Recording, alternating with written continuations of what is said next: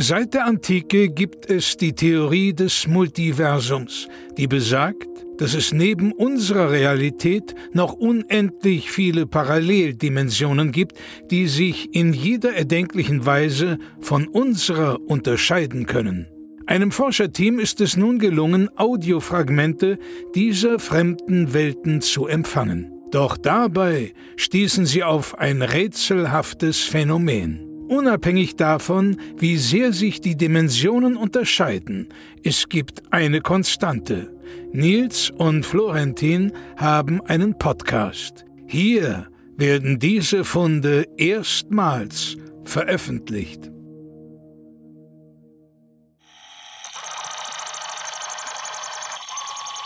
Dimension CY10RX62087EY61. Bitte. Danke.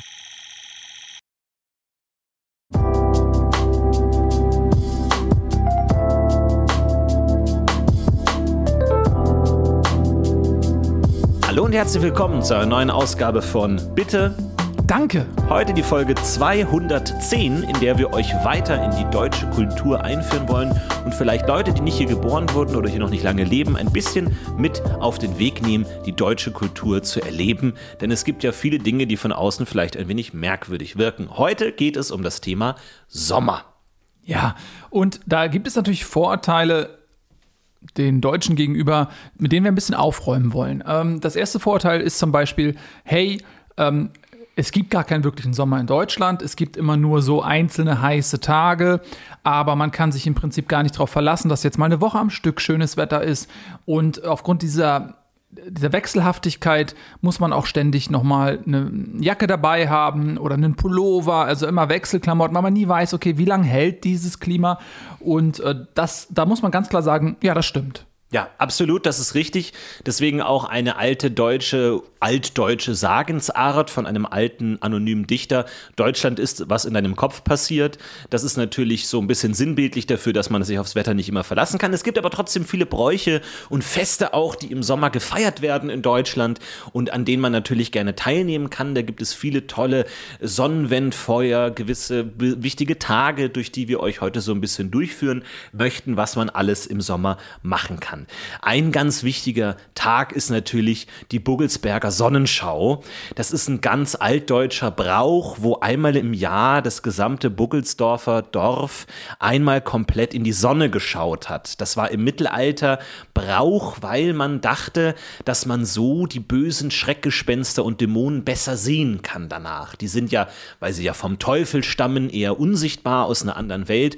Und man dachte damals in Buggelsdorf, dass wenn man eben in die Sonne, in das göttliche Licht starrt, dass man dann eben seine Augen schulen kann und göttliches Licht in sich mit aufnehmen kann, sodass man diese bösen Dämonen dann sehen kann. Heute wissen wir natürlich, dass das extrem gefährlich ist und jedem absolut abgeraten ist, jemals direkt in die Sonne zu schauen. Trotzdem wird das in Buggelsdorf natürlich noch traditionell äh, dargestellt. Man trägt heute dann so Papierbrillen, die dann so wie so eine starke Sonnenbrille wirken. Die, werden dann ausgegeben vom Rathaus, um eben diesen Brauch heute noch symbolisch darzustellen. Ja, das ähm, war ein einschneidendes Erlebnis in Deutschland. Klar, man macht das heute noch so ein bisschen aus Folklore, aber eigentlich hat das eine sehr, eine sehr ernste Konsequenz gehabt, die durchaus auch ja, sehr tief in die deutsche Kultur mit eingegriffen hat. Und zwar ist es natürlich damals das komplette Dorf erblindet. Mhm.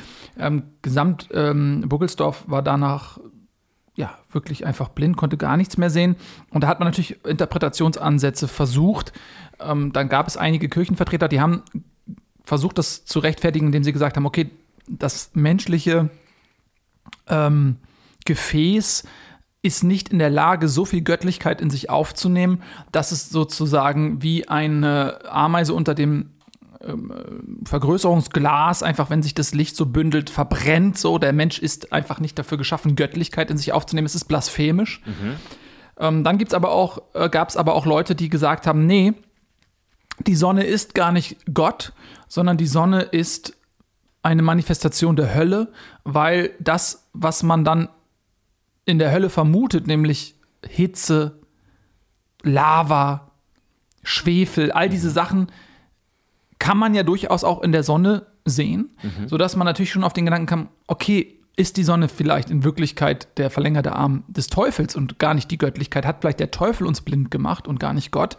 Und dann ähm, ging es so weit, dass man, und das kommt jetzt, da kommt jetzt wieder dieser Sommergedanke auch mit dazu, gesagt hat, nee, Sommer ist Sonne, Sonne ist der Teufel, der Sommer ist der Teufel. Sodass man dann in Deutschland lange Zeit auch wirklich Angst hatte vor dem Sommer und auch aktiv versucht hat, den Sommer zu vermeiden. Mhm. Sodass man dann wirklich versucht hat zu sagen, okay, ähm, Frühling machen wir noch mit, ist auch nicht ganz unwichtig, auch wegen Ernte und so. Aber dann gehen wir direkt über in so eine Phase, die so ein Mischding ist aus sich ständig wechselnden Wettersituationen und dann ist der Herbst schon da. Ja.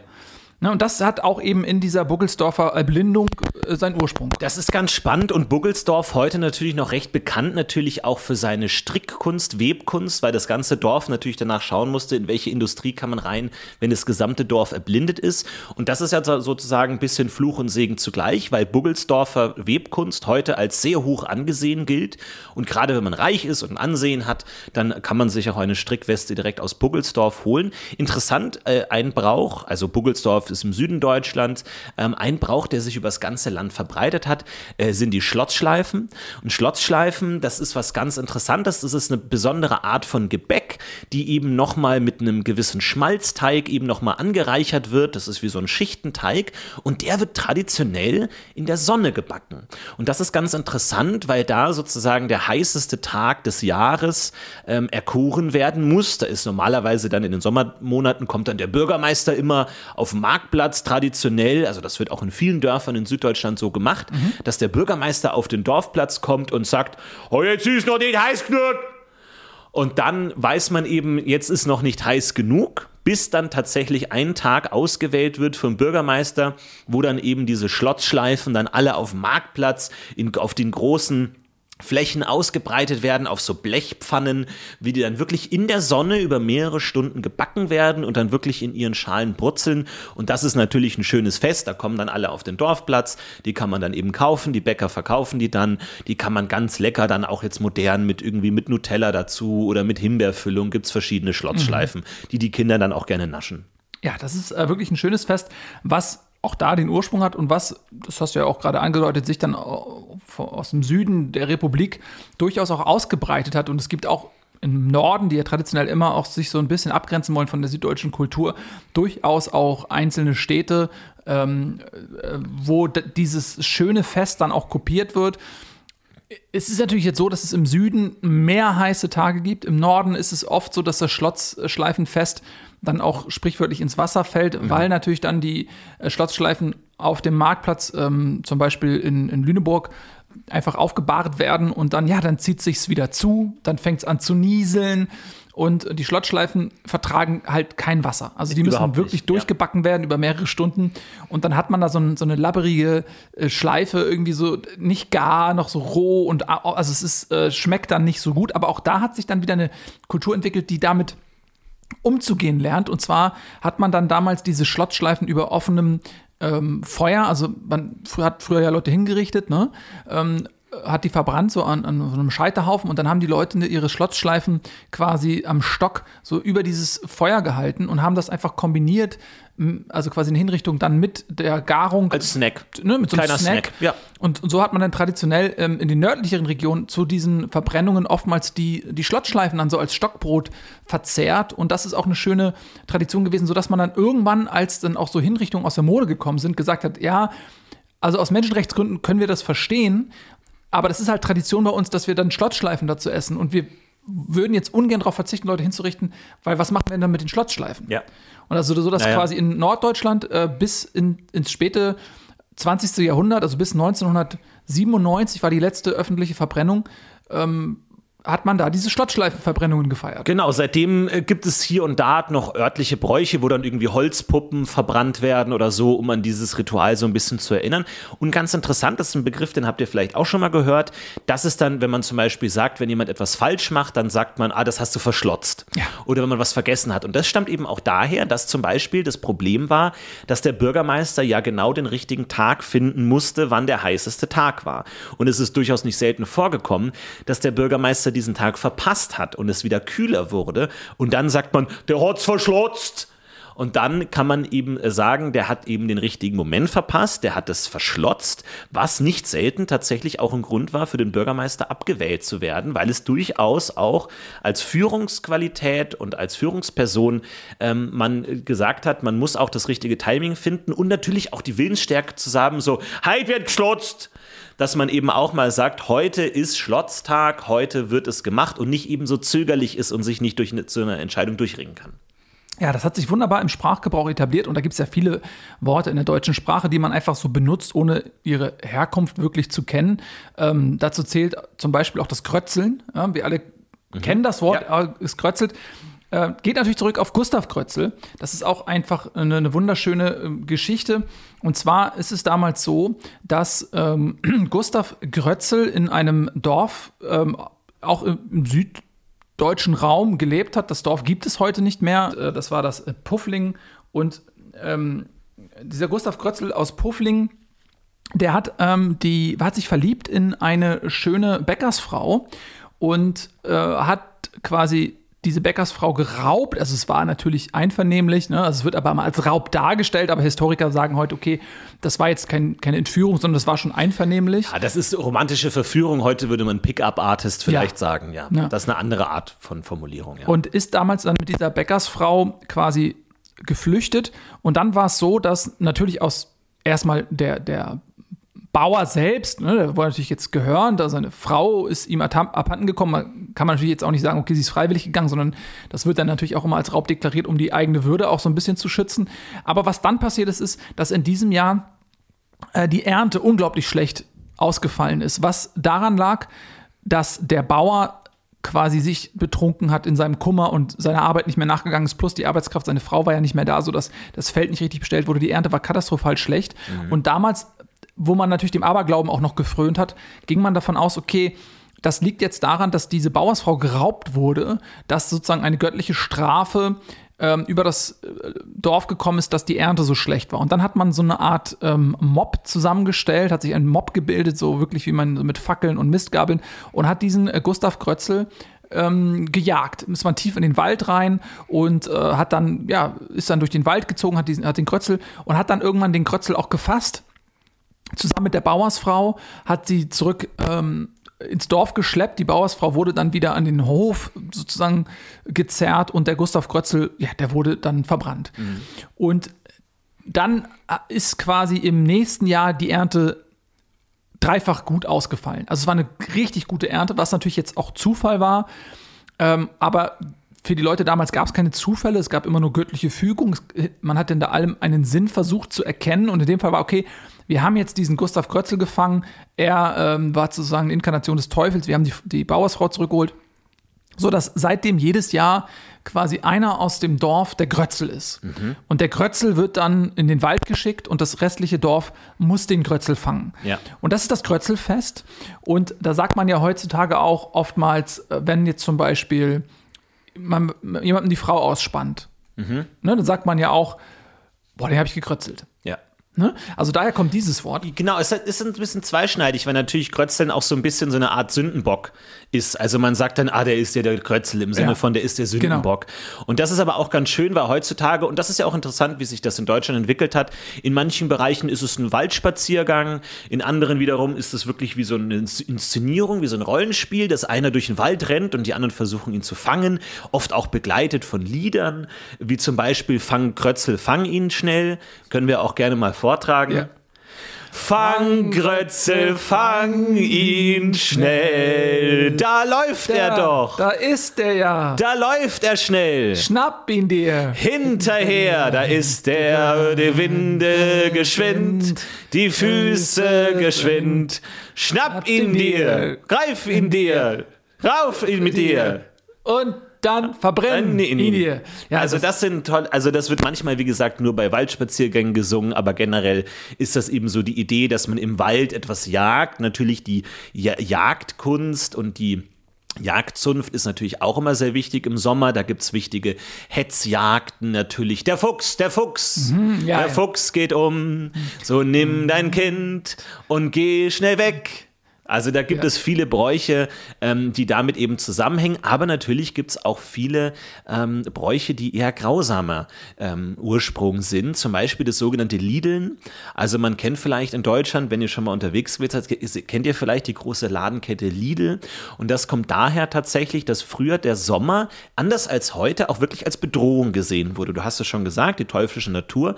Aber man hat eben auch diese Sonneneinstrahlung, wo es früher ja nicht diese Sonnencreme gab, auch oft als etwas Verbrennendes, Tödliches wahrgenommen natürlich. Das die Höllenfeuer wurde da auch irgendwie aufgerufen. Und deswegen war es tatsächlich auch eine klassische Bestrafung im Mittelalter, dass man Verbrechern die Augenlider abgeschnitten hat, sodass sie nicht mehr blinzeln konnten, sich nicht mehr vor der Sonne schützen konnten und dann eben in der Sonne, in der harten Feldarbeit langsam das Augenlicht verloren haben. Die Augen sind ausgetrocknet, wurden so wirklich wie dörre Pflaumen hingen ihnen in den Augenhöhlen und das war eben eine ganz grausame Bestrafung. Ähm, das wurde dann eben als Lideln dann tatsächlich irgendwann ähm, bezeichnet. Und natürlich gab es natürlich auch Leute, die dann diese Lieder quasi verkauft haben. Ja, das waren so, so Trophäen, Glücksbringer, das waren so schaurige äh, Dinge, die man dann kaufen konnte. Ja, wie man beim Henker dann irgendwie die Knochen des äh, Verbrechers kaufen konnte. Das war so eine Art Gruselkabinett damals. So, das war ja so eine Hinrichtung oder so eine öffentliche Bestrafung, war ja wirklich ein Highlight damals. Das war ein großes Ereignis. Und da gab es auch Souvenire, ganz klar. Da gab es dann C von dem Mörder oder ein Finger von dem Gotteslästerer und eben auch diese Lieder waren eben ganz besonders beliebt. Und da gab es eben eine große Familie, die durchs Liedeln eben sehr reich wurde, die bis heute auch noch Dinge verkauft und Supermärkte betreibt. Ja, das ähm, hat sich über die Generation gehalten und äh, es gibt ja auch diesen schönen Brauch äh, des Lidl-Pfennigs. Und zwar, ich weiß nicht, ob ähm, ihr das schon mal gehört habt, oftmals sieht man auch in Filmen oder so, da, wenn jemand stirbt, dann werden ihm so Geldstücke auf die Augen gelegt. Und man erklärt das heute so, ah ja, warte, warum hat man das gemacht? Ähm, vermutlich um dem Fährmann zu bezahlen, der dann äh, die Seele des Verstorbenen dahin bringt, wo sie ihre ewige Ruhe findet, wo auch immer das dann in der jeweiligen Folklore sein darf. Ähm, heute weiß man, das ist Quatsch, das hat man sich aus den Fingern gesaugt. Der eigentliche Ursprung des Lidl-Pfennig ist es, dass man oft den Toten die Augenlider abgeschnitten hat, um sie dann als Trophäe zu verkaufen. Da hat man gesagt, okay, pass auf, das ist jetzt, äh, meinetwegen sind die Lieder von Störtebecker oder so. Äh, Und in Wirklichkeit waren das irgendwelche belanglosen Toten. Ja. Und um zu verheimlichen, dass man quasi diese Form der Leichenschändung begangen hat, hat man dann diese weniger wertvollen Geldstücke auf die Augen gelegt, um eben den Verlust des Lieds unkenntlich zu machen. Und das ist natürlich auch interessant, weil sich das bis in die moderne Kultur hineinzieht, äh, weil natürlich war das Augenlid auch in gewisser Weise ein Statussymbol. Man hat gezeigt, ich habe meine Lieder noch, ich bin kein Verbrecher und deswegen haben sich auch gerade Frauen oft auch die Lieder angemalt, was wir heute ja noch kennen als Lidschatten, eben um zu betonen, die sind noch da.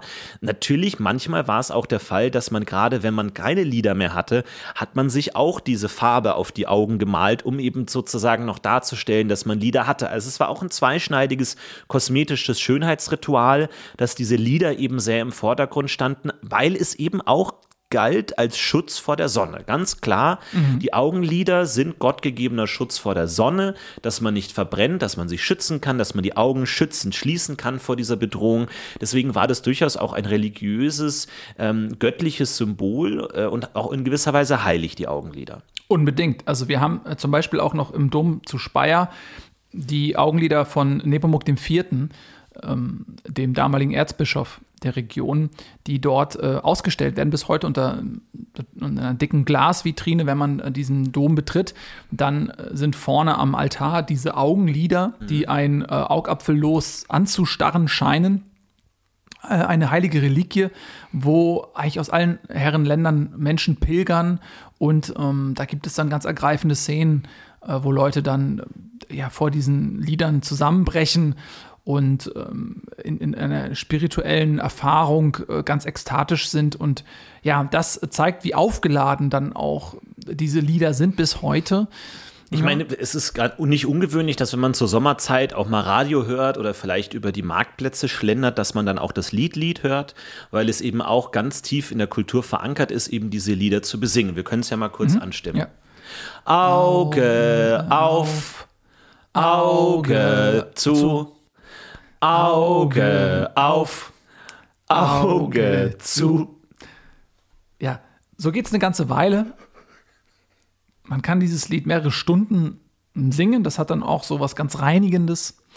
Ähm, es braucht immer einen Liedsänger, der dann vorgibt, wie in welcher Geschwindigkeit gesungen wird, weil die Vielseitigkeit dieses Liedes kommt nicht durch die Anzahl der Worte, die in diesem Lied verbaut worden sind, sondern durch den Rhythmus und das Tempo. Und man kann eben sehr viel Emotionen ausdrücken, deswegen braucht es immer diesen Liedsänger äh, beim Liedgesang, ähm, der dann die Geschwindigkeit vorgibt und dann, okay, wie ist die Stimmung gerade? Ne? Mhm. Also ist es Augen auf, Augen zu, Augen auf, Augen zu, oder ist es eben dieses Augen auf? auf. Ne? Ja. Das, äh, damit kann man dann eben auch zum Ausdruck bringen, wie gerade so die Emotionen auch sind. Absolut. Und ein weiterer Punkt, den ich ganz interessant fand, wir kennen das heute natürlich im Sommer, darf eine Sache nicht fehlen, die Sonnencreme, das ist klar. Mhm. Und früher, ähm, da die Menschen viel mehr draußen unterwegs waren, war das natürlich nicht so ein großes Problem. Aber gerade natürlich für die Adligen, die nicht so oft äh, draußen waren, war das durchaus auch ein Statussymbol, sehr blasse Haut zu haben, eben gerade nicht immer in der Sonne sein zu müssen, die dann allerdings erst sozusagen auch noch verstärken wollten, in indem die dann eben Tinkturen aufgetragen haben, verschiedene Cremes, um eben zu verdeutlichen, diese Außenwelt, das ist schädlich für mich, ich bin in meinen Palästen zu Hause und das ist gar nichts für mich. Und deswegen gibt es auch viele Rituale und, und äh, Traditionen, die eben auf eine Art von früher Sonnenmilch hinweisen. Also da gab es natürlich noch jetzt nicht das völlige Verständnis von UV-Strahlen und was genau es ist, aber durch Experimentierfreude konnte man durchaus einige Substanzen dann rausfinden. Es wurde oft, ja, also Schweine oder Kuhsamen auch dafür verwendet, für mhm. diese Tinkturen, mit denen man sich dann einreiben konnte. Und das war gerade unter Adligen nicht ungängig, dass man eben auch dem Pöbel sozusagen zeigen wollte, wir reiben uns hier gegenseitig ein und hat das durchaus auch auf Balkonen gemacht oder auch auf dem Marktplatz, wo man dann wirklich sich in so einem großen Holztopf versammelt hat, die Adelsfamilie, und sich gegenseitig eingerieben hat, um eben zu zeigen, wir können uns A vor der Sonne schützen, aber auch wir müssen uns vor der Sonne schützen. Wir haben nicht diese ledrige, dunklere ähm, Haut, die die Bauern auszeichnen. Wir wollen uns davon abheben mit der hellen Haut.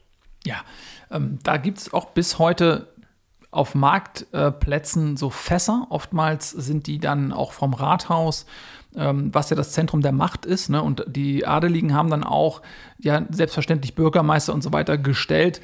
Äh, das ganze System dieser Verwaltung war ja auch darauf ausgerichtet, dem Bürger vorzugaukeln, dass er eine Form von Mitspracherecht hat. Mhm. Ähm, wenn dann doch in der Realität es oftmals so waren, dass dann selbst diese hohen Beamtenposten irgendwie aus dem erweiterten Adelskreis besetzt wurden. Äh, das waren jetzt nicht die großen Fürsten oder so, aber oftmals eben der niedere Adel, der versucht hat, Anschluss zu suchen und dann sich äh, ja fast verzweifelt, ähm, sag ich mal, an die oberste Kaste gekrallt hat, immer äh, der Angst ausgesetzt herabzurutschen ähm, ins Bürgertum Bürgertum. Und äh, die, diese Schicht äh, zwischen den Schichten hat dann oftmals eben auch so hohe Verwaltungsposten oder eben auch Bürgermeisterposten und so weiter besetzt. Und deswegen, es war traditionell dann schon auch Zentrum der Macht. Und dann sieht man oftmals, müssen, müsst ihr mal drauf schauen, in vielen Städten so ein großes Fass vor dem Rathaus, wo dann sich immer noch Leute fragen, okay, was ist der Ursprung dieses Fasses? Ist das ein Bierfass? Ist das ein mhm. Weinfass? Und äh, oftmals ist das eben dieses Cremefass gewesen. Genau, wo das ganze Jahr über dann auch der, der, der Samen der Tiere gesammelt wurde, um sich dann eben dort einzureiben. Und was ich letztens gesehen habe, ich war in, äh, unterwegs in Markt Frischeberg, mhm. wo jetzt tatsächlich auch dieses Fass genutzt würde, um da so einen ähm, Sonnencremespender anzubringen. Also jetzt der moderne Ansatz zu sagen, heute ist das ja, hat sich das Machtgefüge so ein bisschen, also die, die Vorstellung verändert in eine demokratische, jeder soll auch teilhaben am Sonnenschutz. Und deswegen wird das heute auch von der Stadt auch finanziert, dass man sich da eben einfach, wenn man dann Eis isst unterwegs, dass man sich da auch Sonnencreme dann nehmen kann. Äh, also das ist natürlich auch immer interessant zu sehen, wie sich solche Bräuche und Traditionen dann modernisieren und wo man mhm. heute die noch relikthaft findet im modernen Stadtleben auch. Ja, das ist unbedingt, da gibt es ja auch dieses Cremefest, äh, was in Deutschland gefeiert wird. Und zwar ist das so, der offizielle Sommerbeginn wird halt äh, mit dem Cremefest gefeiert und das ist so, dass dann dieses große Fass, ähm, das sieht ja im Grunde genommen auch wirklich aus wie ein riesiges Bierfass, wo dann unten dieser Hahn ist. Ne? Mhm. Und dann mit Sommerbeginn sagt dann der Bürgermeister, okay, jetzt ist Cremefest und dann wird das Fass aufgefüllt mit Sonnencreme. Ja, da kommt dann oft so ein betonmischerartiger LKW wird oben der Deckel aufgemacht und dann wird die Creme da eingelassen und dann können die Leute sich eben aus diesem großen Fass diese Sonnencreme ziehen und sich eincremen. Und das ist der offizielle Beginn des Sommers. Ab da ist es notwendig, sich einzucremen. Und dann versammelt man sich dort auf dem Marktplatz, alle cremen sich ein, ziehen sich natürlich dabei aus, klar. Ne? Also man, ja. man kann sich nicht eincremen, wenn man angezogen ist, sodass dann viele, viele nackte Menschen äh, auf dem Marktplatz sind und sich dann gegenseitig auch eincremen. Und ähm, wenn man jetzt mit der deutschen Kultur nicht so vertraut ist, und deswegen haben wir ja auch diesen Podcast, mag das etwas eigentümlich erscheinen, wenn Ja. man jetzt da hunderte nackte Menschen sieht, die sich so eincremen, so, so richtig. Es kann tatsächlich durchaus zotig anmuten. Das hat nicht selten auch ähm, ja, Anklänge von so einem Wet-T-Shirt-Contest oder so, wo man sagt, der Sommer anfangen, man möchte seinen Körper zeigen, man möchte freizügig in der Öffentlichkeit sein. Das wird heiß diskutiert immer wieder in Gemeinden. Ist das nicht zu sexualisiert? Was ist der Körper ein äh, Sexobjekt oder gehört der Körper dazu, zum Menschsein und zum Genießen der Sonne? Und das wird immer wieder heiß diskutiert, ob es dann nicht ins zotig-pornografische abrutscht. Aber es hat durchaus auch diese ähm, historischen Quellen, die belegbar sind, dass das eben gängig war, dass man sich da eben auch eingecremt hat und das durchaus auch ein Moment war, wo man sich zeigen konnte der Öffentlichkeit. Ne? Gerade im Mittelalter war es ja sehr prüde. Da hat man teilweise ja auch Menschen geheiratet, deren Körper man noch nie gesehen hat. Und das war vielleicht historisch auch eine Möglichkeit, vielleicht dann auch mal sich umzuschauen und eine Möglichkeit zu haben, mit wem habe ich es da zu tun. Es gibt da auch ein ganz interessantes altdeutsches Lied, äh, Deine Creme will ich sehen, ähm, das dann oft auch gespielt wird, auch in moderneren, poppigeren Varianten bei solchen ähm, Veranstaltungen. Vielleicht können wir es ja mal anstimmen. Sehr gerne. Deine Creme will ich sehen, zeig mir deinen Körper. Deine Creme will ich sehen, zeig mir deinen Körper. Ja, so schön. Äh, erstaunlich modern auch, ne? Also, das ähm, ist ein, eine Melodie, was zu der Zeit, ja, also aus der, es wirkt aus der Zeit gefallen, weil es eben viele hundert Jahre alt ist, aber es könnte heute in den Hitparaden laufen. Mm, Es gibt auch so dann Percussion und so weiter dazu. Ähm, wirklich sehr schön. Und man muss auch noch mal ganz kurz, weil das heute so ein bisschen befremdlich wirkt, aber man muss auch verstehen, wie die Lebensrealität damals war. Im Mittelalter war das eben so, dass gerade in so kleineren Dorfgemeinschaften war das gesamte Dorf ja im Prinzip von der Arbeitskraft der anderen abhängig. Ja? Es gab einen Schmied, es gab vielleicht zwei, drei Bauern, es gab einen Gerber, einen Schuster, einen Schreiner. Und das ist dann in den Familien dann quasi immer weitergegeben worden, dieser Beruf an die Nachkommen. So, und wenn jetzt zum Beispiel der Schreiner nicht richtig Acht gegeben hat auf seinen Körper und konnte nicht mehr schreinern, ja, dann hatte das Dorf keinen Schreiner mehr. Ja. Und das konnte im Zweifel lebensbedrohlich werden. Und deswegen war es auch wichtig bei aller Prüderie, dass man auch auf die Körper seiner Mitbewohner Acht gibt, dass man auch mal sagt, uh, das ist, äh, was du da jetzt machst mit deinem Körper, ist zu gefährlich. Hör bitte auf. Und dazu zählt eben auch zu sagen, okay, im Sommer wird sich dann eingecremt. Und äh, dann wird auch mal geguckt, okay, hat der Mann vielleicht eine Zecke an der Schulter oder so. Also dieses, was man heute noch bei Primaten sieht, dieses gegenseitige Lausen, was ja ähm, den Zweck erfüllt, zum einen natürlich die Gruppe vor Läusen zu schützen, weil die sich ja fortpflanzen Ja. Und überspringen ins andere Feld, aber auch gleichzeitig so eine Bonding-Situation ist, so, eine, so, eine, so ein Socializing ist zwischen den Primaten. Und so war es eben damals auch, hey, wir müssen auf uns Acht geben, weil wenn der Gerber nicht mehr gerbt, dann haben wir niemanden, Ja. der das machen kann. Das ist heute anders. Ne? Heute bestellt man auf Amazon, man macht sich keine Gedanken, wo kommt das her, jeder ist ersetzbar. Das ist eine andere Realität und umso schöner finde ich es, dass wir diese alten Bräuche noch pflegen, auch wenn wir gar nicht mehr richtig wissen, warum. Auf jeden Fall, das finde ich sehr schön. Dann gibt es natürlich noch viele andere äh, Bräuche und auf eins möchte ich noch eingehen, das ich ganz spannend finde, weil es, glaube ich, auf den ersten Blick auch ein bisschen merkwürdig ist und die Geschichte hat auch durchaus was Makaberes. Und zwar, es gibt die Tradition des Donnerbaums. Ja.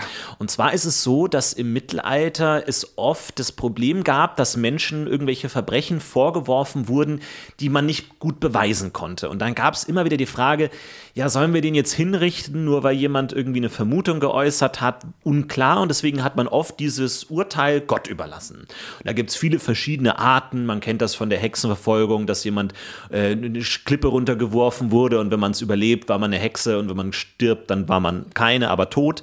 Oder viele andere Möglichkeiten. Und eine dieser Möglichkeiten war auch der Donnerbaum, weil, was natürlich auch immer zum Sommer gehört, sind die Sommergewitter. Mhm. Und anscheinend hat man früher im Mittelalter, und das finde ich ganz interessant, schon verstanden, dass etwas, was höher liegt, eine höhere Wahrscheinlichkeit hat, vom Blitz getroffen zu werden. Man hat wahrscheinlich gesehen, wie der Blitz immer in den höchsten Baum eingeschlagen ist.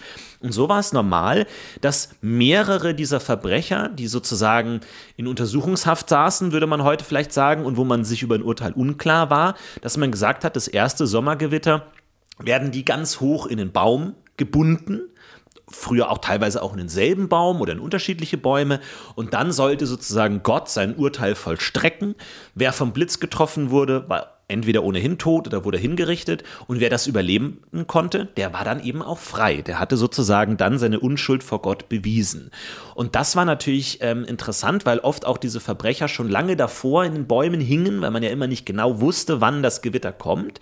Und das hat sich dann auch in der Zeit äh, weiterentwickelt, dass heutzutage an vielen Orten dann ganz lange Baumstämme gebaut wurden, ja, so ganz lange ähm, auch reichlich verzierte Bäume, wo eben ganz oben der Verbrecher angehängt wurde. Und eben wenn das Gewitter begann, dann wurden die aufgerichtet und dann wurden sie sozusagen ihrem Schicksal überlassen. Und das wird heute natürlich noch in abgewandelter Form, teilweise mit Schweinen, habe ich äh, gehört, dass mhm. Schweine eben in die Luft gebunden wurden und dann wurde das eben das vom Blitz getroffene Schwein dann eben geschlachtet und dann für ein großes Fest benutzt, eben als Erinnerung an diese durchaus schreckliche, makabere Willkür-Urteilsfindung aus dem Mittelalter. Ja, und da gibt es übrigens noch so, so, eine kleine Nebengeschichte zu, weil wenn dann der Blitz dort eingeschlagen hatte in diese Bäume, dann waren die natürlich auch verkohlt. Und dann hat man die, also man konnte sie dann nicht ein weiteres Mal benutzen, wollte man aber auch nicht, denn man hat diese Bäume dann abgenommen und aus dieser verkohlten äh, Substanz hat man dann wirklich so Stifte, also Kohlestifte hergestellt und hat dann, weil man das ja als Berührung mit Gott verstanden hat, ähm, Bibeln geschrieben. Und äh, da gibt es eine einzige, das ist die Fratzenbacher Bibel, die heute in, im ähm, Kloster von Fratzenbach ausgestellt ist, die einzig verbliebene Bibel noch aus der Zeit. Ähm, man hat dann quasi, das ist ja dann wie Kohle, ne? also kann man ja mit schreiben. Und dann haben die ähm, das benutzt, um das Wort Gottes auf Papier zu bringen, weil man natürlich damals dachte, okay, wenn der Blitz die Ausdrucksform Gottes ist, um zu richten, mhm. dann ist ja die Berührung mit diesem Blitz im Prinzip eine göttliche Berührung. Und klar, der menschliche Leib vergeht dann in dem Moment. Es ist ja auch eine Heimholung. Man weiß ja nicht, okay, schickt Gott ihn jetzt in die Hölle oder holt er ihn heim in den Himmel, verzeiht er ihm. Das kommt natürlich auch mal darauf an, wie das äh, Ritual zuvor ausgelebt wurde. Da komme ich gleich nochmal zu. Und dann hat man diese Bäume abgenommen, hat die Kohle genommen und hat dann diese Bibeln geschrieben. Und das ist eben die, die einzig verbliebene Bibel noch, ist äh, ein Vermögen wert. Alle anderen sind äh, verschollen mhm. oder wurden äh, von Grabräubern stibitzt und äh, sind bis heute nicht wieder aufgetaucht. Mm, und worauf ich gerade hinaus wollte mit, holt er ihn zum Himmel hoch oder lässt er ihn da niederfahren in die Hölle. Da gab es natürlich früher bei diesen Hinrichtungen auch immer so Rituale, die heute nur unfassbar grausam erscheinen die zu der Zeit aber tatsächlich einen Zweck erfüllt haben, und zwar den Zweck des Bußetuns. Ja? Je qualvoller eine, ein Hinrichtungsprozess war, desto höher ist die Reinigung, die eine Seele erfährt. Und wenn man heute sieht, ja Mensch, dieses Vierteilen, wie grausam ist das Rädern, wie, wie, wie grausam ist Rädern, wie, so diese ganzen Folterungen, die dieser Hinrichtung vorausgegangen sind, ist es nötig, ist das nicht einfach nur eine bestialische Grausamkeit? Aus heutiger Sicht ja. Damals haben die Leute gedacht, ja, je grausamer das ist, je schmerzhafter das ist, desto größer ist der Reinigungsprozess und desto höher ist die Wahrscheinlichkeit, dass die Seele dann reingewaschen von Gott eben auch nach oben gezogen mhm. wird ins Himmelsreich und nicht nach unten verbannt ähm, in die Hölle, sodass oftmals die, ähm, auch die Teilnehmenden, ähm, die Protagonisten, sage ich mal, dieses äh, grausamen Schauspiels oftmals auch gesagt haben, ja, äh, nehme mich mal hart ran, damit ich dann jetzt nicht für den Rest der Ewigkeit da unten bin, sondern dann auch nach oben kommen kann. Und aus heutiger Sicht hat man einen ganz anderen Zugang. Da denkt man einfach nur, ja, fürchterlich. Ja, damals war das anders. Ja, es ist wirklich grausam und ähm, natürlich, das ist in der äh, christlichen Ikonografie natürlich immer mit ähm, drin, dass natürlich auch dieses aufgebäumt werden natürlich erinnert natürlich an den, an den Heiland und natürlich an die verschiedenen Heiligen. Aber das hat damit nichts zu tun. Das darf man wirklich nicht verwechseln. Das sind hier Möglichkeiten, ein Urteil zu finden. Und ähm, natürlich war der Blitzeinschlag, der gerade mit den Sommergewittern oft einherging im Mittelalter, Mittelalter auch ein Problem, weil es natürlich auch als Urteil Gottes verstanden wurde und oft tatsächlich eine gesamte Familie in Unglück und äh, gesellschaftliche Ächtung verfallen konnte, wenn jemand aus der Familie vom Blitz getroffen wurde. Das war als direktes Eingreifen Gottes zu verstehen, weswegen es auch viele Lieder gibt, die sozusagen ähm, Schutz geben sollten vor Blitzen und deswegen auch ein traditionelles Lied, Schneller Blitz, ja triff mich nicht. Mhm. Oh ja, wollen wir es auch nochmal singen? Gerne. Schneller Blitz, ja, triff mich nicht, triff mich nicht, triff mich nicht. Schneller Blitz, ja, triff mich nicht, triff mich nicht. Und das haben eben auch Kinder gesungen, die eben im, im See unterwegs waren und gebadet haben und ähm, um sich eben vor Blitzen zu schützen, ja. Mhm. Und da gibt es auch eine ganz, ganz bemerkenswerte Geschichte ähm, aus dem Raum Schniebelingen. Und zwar in Schniebelingen, das ist ein Dorf, was auch heute noch existiert, gab es einen aufsehenerregenden Prozess. Und zwar wurde damals in Schniebelingen ein ähm, armer Schuster mit dem Namen äh, Peter Schuster angeklagt eines grausigen Verbrechens. Es ging um Pferdemord. Ihm wurde vorgeworfen, dass er de, das Pferd seines Konkurrenten geschlachtet hätte und ähm, sich dann von dannen gemacht hat. Und das Pferd war damals für die Menschen überlebensnotwendig.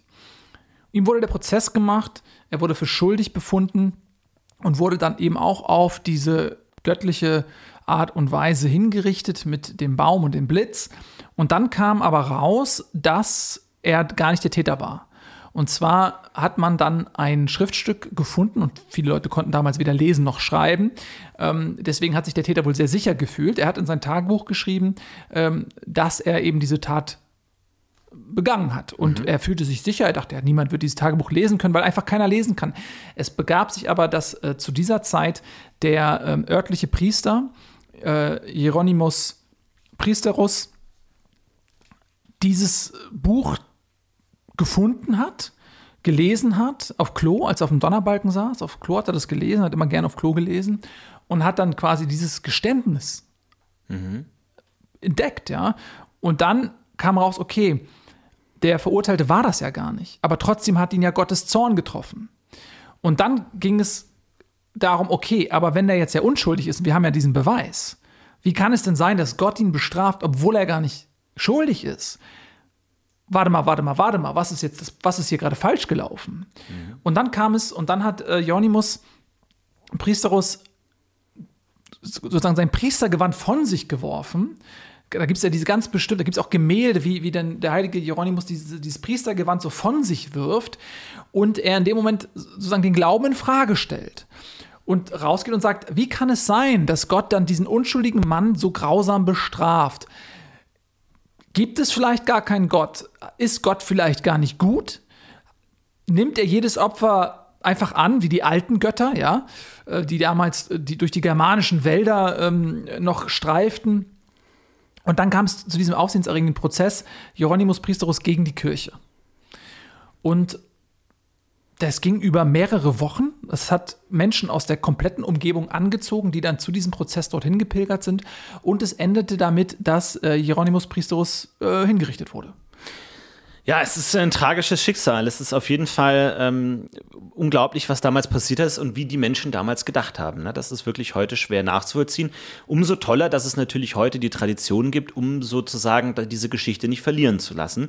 Aber was natürlich auch im Sommer ganz wichtig ist, natürlich klar, im Sommer ist es heiß, man will erst trinken und deswegen gibt es natürlich auch in vielen äh, deutschen Städten gewisse traditionelle Getränke. Einen möchte ich zum Beispiel vorheben, das ist äh, die Pflockheimer Holinderflöte. Blockflöte. Und es geht darauf zurück, der Legende nach, dass es in Pflockheim mal ein großes Erdbeben gab und die, das Dach der Kirche eingestürzt ist. Es kam da zu großen Verwerfungen. Natürlich, das wurde auch wieder interpretiert. Was heißt das? Aber es ist gleichermaßen ein Holunderbaum auch in diese Kirche gefallen. Und man konnte erst diese Kirche gar nicht gut reparieren. Die wurde ja teilweise auch schon vor Hunderten von Jahren gebaut.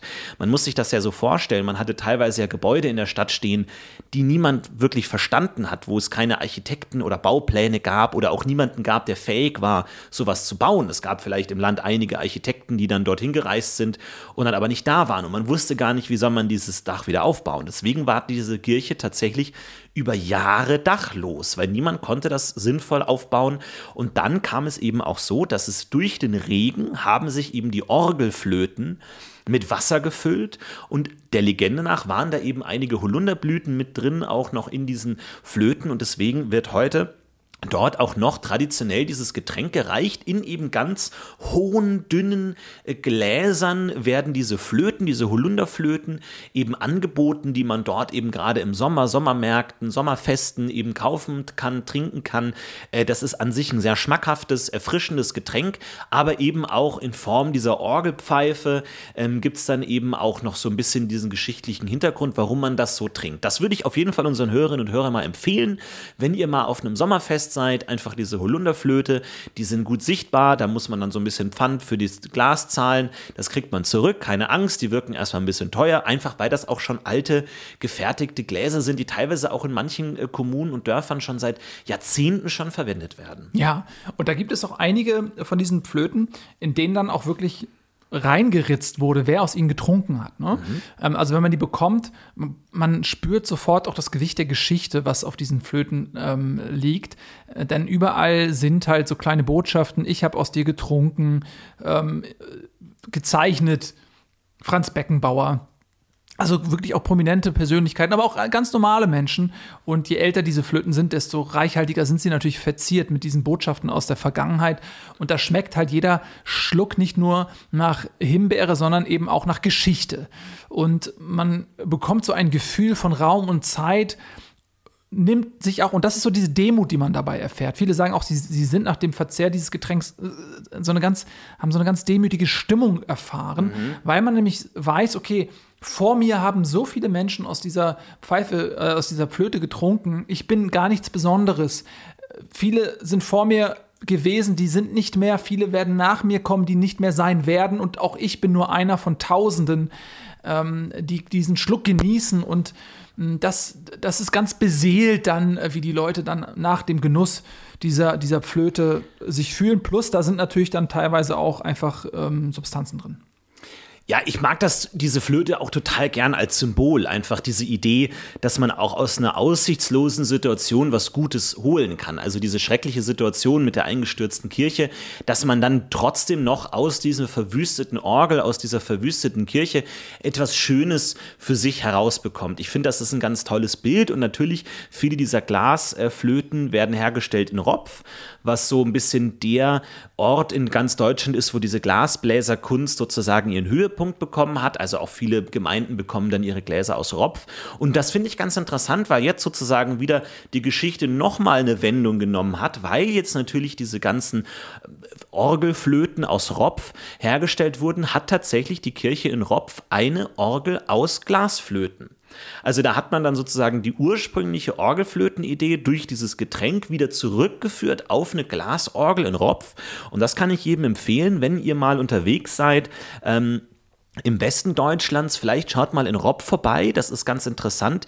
Da gibt es dann auch verschiedene Konzerte, wo eben auch teilweise Musiker aus dem ganzen Land, auch hoch angesehene Orgelspieler dort vorbeikommen, weil es natürlich auch da prestigeträchtig ist, mal auf dieser Glasorgel in Ropf gespielt zu haben, die wirklich mittlerweile auch als Weltkulturerbe zählt, weil sie eben auch so meisterlich handwerklich gefertigt wurde und jetzt schon tatsächlich seit mehreren hundert Jahren dort steht und gespielt werden kann. Mhm. Ja, das ist wirklich ähm, ein wunderschöner Ort auch mit einem historisch erhaltenen Altstadtkern. Da kann man einfach auch mal so durch äh, spazieren und sich einfach daran erfreuen, ja, dass man da wie durch ein, eine Zeitkapsel im Prinzip mal in die Vergangenheit schauen kann, weil das alles noch so schön erhalten ist in diesem Ort. Ja, wir wollten heute noch mal eine ganz besondere Entstehungsgeschichte ähm, mit euch besprechen, weil wir natürlich im Ausland immer wieder auch sehen, dass wir Deutschen, wir Gesamt, äh, als Gesamtvolk dargestellt werden mit so einem Bierhupfen und dann diesen Lederhosen an und so weiter, was ja eine sehr lokale bajuwarische Tradition ist, die dann aber wieder im Prinzip auf ganz Deutschland klischeeartig angewendet wird. Und viele Leute wissen gar nicht, ja, warum, woher kommen eigentlich diese Lederhosen? Was ist eigentlich die Geschichte dieser Lederhosen? Und das ist eine ganz, ganz äh, interessante Geschichte, die auch etwas anders verläuft, als man das vielleicht jetzt erstmal so denkt. Ähm, und zwar gab es damals in ähm, Freisgau äh, ein äh, sehr sonderbares äh, Ereignis. Und zwar gab es dort eine Seeotterplage. Die haben sich dort äh, ja, vermehrt auf eine Art und Weise, die eigentlich heute fast unerklärlich ist. Und diese Seeotter haben dann die menschliche Population angegriffen. Das kam wirklich zu einem offenen Konflikt äh, von diesen Riesenottern. Also es waren wirklich gigantische Otter, die nicht zu vergleichen sind mit diesen kleinen, zierlichen, fragilen Otterwesen, die man in Zoos beobachtet, sondern das waren fast, fast pferdegroße Otter. Mhm. Gigantische Tiere. Und die haben auch eine ausgesprochen bemerkenswerte Intelligenz gehabt und die haben dann halt dieses äh, Dorf heimgesucht, ja, regelrecht terrorisiert. Und dann ist dieses Dorf dazu übergegangen zu sagen, okay, die äh, im Krieg gefallenen Otter wurden enthäutet und man hat aus diesen Häuten dann so Anzüge gemacht, um dann sozusagen die Otter zu infiltrieren, um zu sagen, ja, wir kleiden uns jetzt mit Otterhaut, damit die Otter denken, wir sind auch Otter und dann können wir sie von innen zerstören. Ne? Mhm. Erstmal ausspionieren und dann von innen zerstören. Und dann hat man halt diese Otterkleidung hergestellt. Und dann war es aber so, dass es ähm, einen unglaublich kräftigen Dorfbewohner gab, Alfons der Starke. Aus heutiger Sicht war der vielleicht 1,90, damals war es ein Riese. Ja. Ne? Also aus, ja. mhm. ein Riese. Und äh, dem wollte man eben äh, dieses Otterkostüm schneidern, damit er sozusagen, weil er der Stärkste war, die Otter zerschlagen kann.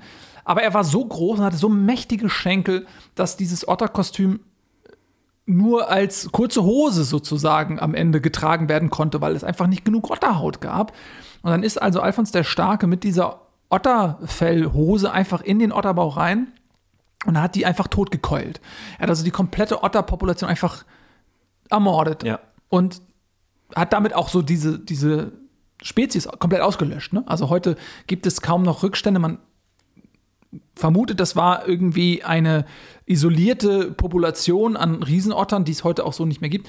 Und Alfons der Starke kam dann zurück, da gibt es auch zahlreiche Gemälde, Blut überströmt, ähm, überall so Otterfleischbrocken an sich und dann eben diese kurze Otterlederhose.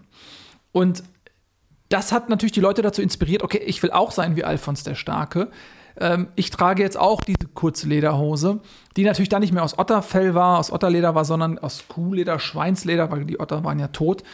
Ähm, und so hat sich quasi in ganz Bayern so diese Lederhosentradition ausgebreitet. Und ich glaube, es gibt bis heute in Freisgau noch die Freisgauer Otterhatz, wo natürlich auch mhm. dann jedes Jahr dieses, diese Jagd nachgespielt wird. Das ist dann teilweise mit so Stoffbällen oder so Stofffetzen, die durch die Stadt gezogen werden und Kinder laufen denen hinterher und versuchen die zu fangen. Und wer die meisten fängt, das ist dann was ganz Besonderes und das ist eigentlich auch ein schönes, schöner Brauch, eine schöne Tradition, wo die Kinder da das Ganze nochmal nachspielen können. Und es bringt mich auch so ein bisschen zu einem allgemeinen deutschen Brauch. Im Sommer, das ist das Fritzpiepeln. Und Fritzpiepeln bedeutet im Grunde Streiche spielen. Das mhm. ist ganz normal. Das kommt zurück aus äh, einer Zeit, als Wölfe tatsächlich eine große Bedrohung waren. Und auch damals zum Sommerzeit war es eben äh, besonders schlimm, dass die Wölfe eben kamen aus dem Wald. Ähm, die hatten große Schwierigkeiten, sich mit Wasser zu versorgen, weswegen sie teilweise von den Städten angezogen wurden, da mit den Brunnen und dann eben auch da Gefahr liefen, dann die Tiere zu reißen. Und das Fritz Kitzpiepeln war eben ganz klassisch ein Kinderstreich, ein Burschenstreich, die eben diese Wölfe imitiert haben, die dann die Wolfsgeheul gemacht haben und dann sich ergötzt haben, wie das Dorf in Panik geraten ist. Und dieser Brauch ähm, wurde dann irgendwann natürlich zu einem großen Problem, weswegen man gesagt hat, Lass uns bestimmte Tage im Jahr festlegen, wo man eben Fritz piepelt, wo dann eben sozusagen man selber schuld ist, wenn man drauf reinfällt, weil man weiß, weiß ja, dass es der Tag ist. Und das hat sich dann eben immer weiterentwickelt ähm, über dieses Wolfsgeheul, immer verschiedene kleine Streiche, weil man eben sagt, die Sommerzeit ist auch die Zeit der Kindheit, der Jugend, ähm, wo man eben auch sozusagen die Leichtigkeit des Lebens ein bisschen feiern kann. Und deswegen ist das ein Brauch, den es eigentlich überall in Deutschland gibt. Und ich erinnere mich noch, als ich als Kind war, also das das war natürlich äh, ganz besonders da. Wir haben den Nachbarn die Scheiben eingeschmissen mhm. und sein Auto in Brand gesteckt und so. Und das ist einfach so ein bisschen so dieser herrliche altdeutsche Brauch des Fritzpiepelns. Ja, das kennt man in ganz Deutschland tatsächlich.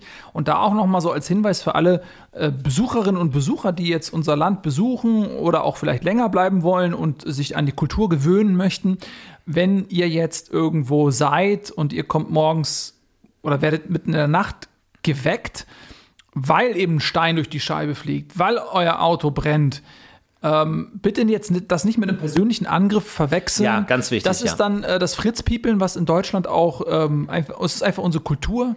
Und das dann auch bitte nicht irgendwie persönlich nehmen und sich dann angegriffen fühlen und, und sich als Opfer oder so äh, versuchen zu inszenieren. Nein, das ist das Fritzpiepeln und das ja, ist einfach ein schöner deutscher Brauch und da muss man einfach dann sagen, okay, ich kaufe mir ein neues Auto.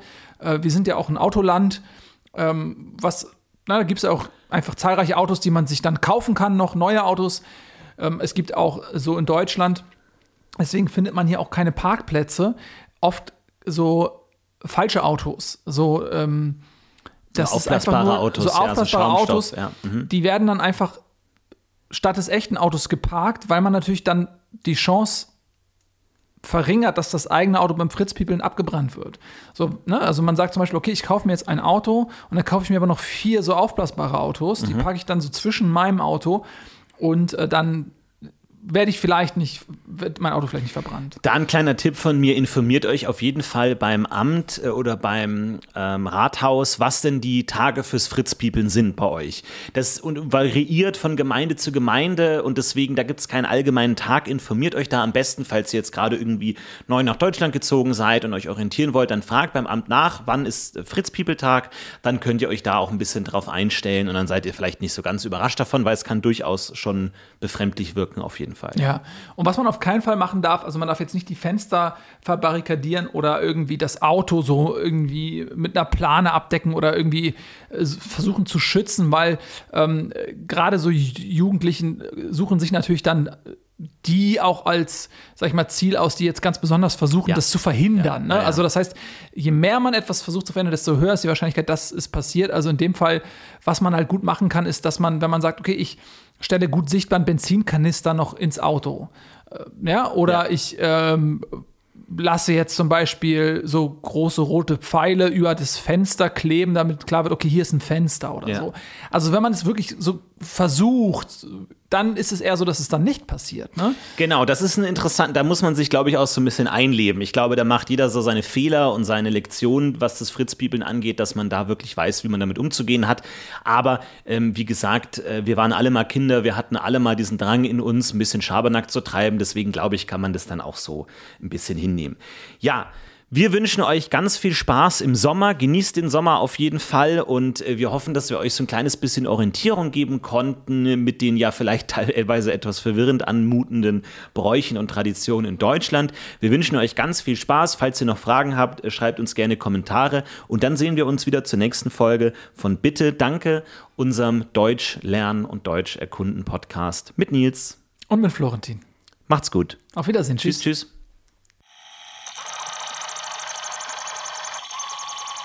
Übertragung beendet. Sie verlassen Dimension CY10RX62087EY61. Bitte.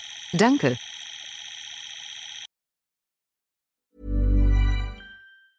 Hi, I'm Daniel, founder of Pretty Litter. Did you know cats tend to hide symptoms of sickness and pain? I learned this the hard way after losing my cat, Gingy. So I created Pretty Litter, a health monitoring litter that helps detect early signs of illness by changing colors, saving you money and potentially your cat's life. Pretty Litter is veterinarian developed, and it's the easiest way to keep tabs on your fur baby's health right at home. Go to prettylitter.com and use code ACAST for 20% off your first order and a free cat toy. Terms and conditions apply. See site for details.